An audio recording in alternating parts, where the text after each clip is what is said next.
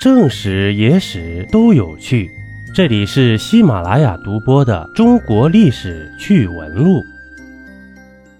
在清朝啊，士兵们穿着的衣服上标注着不同的字样，这些字样的含义和待遇也各不相同。看电视剧，咱们都看到过，有兵、勇、丁、卒四个字。这其中啊，兵。是最高级别的标志，代表正规军士兵，享有最好的待遇和福利；而勇呢，则是镇守边疆的边防军，待遇相对比较好，但远不如正规军。丁呢，是平常的军队，待遇中等；而卒呢，则是最低级别的标志，代表各类杂役，包括炊事员、伺候马匹的马夫。劳役、抬担架的苦力等等，待遇最差。兵勇丁卒是清朝士兵的等级标志，但这并不代表这些士兵的地位和身份是固定不变的。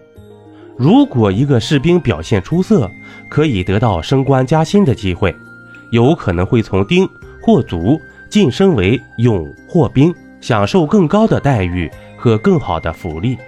相反，如果一个士兵表现不佳，可能会被贬为卒，甚至被开除军队。不同军衔级别所享有的待遇也是不同的。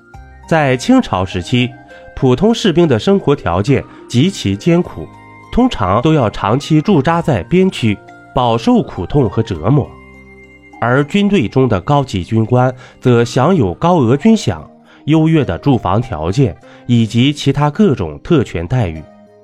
尽管清朝的军队等级制度比较严格，但是在实际操作中也存在不少问题。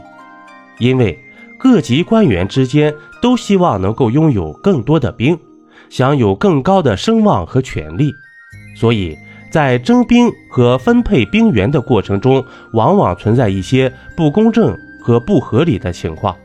清朝的军队在战争和训练方面也存在不少问题。导致军队的整体素质不高，远不如外国的军队。正是因为这种种的问题呀，导致了清朝日渐衰落的原因之一。一杯故事，一口酒，这里是历史绞肉机，我是金刚经。本集播完，感谢收听订阅，咱们下集呀，不见不散。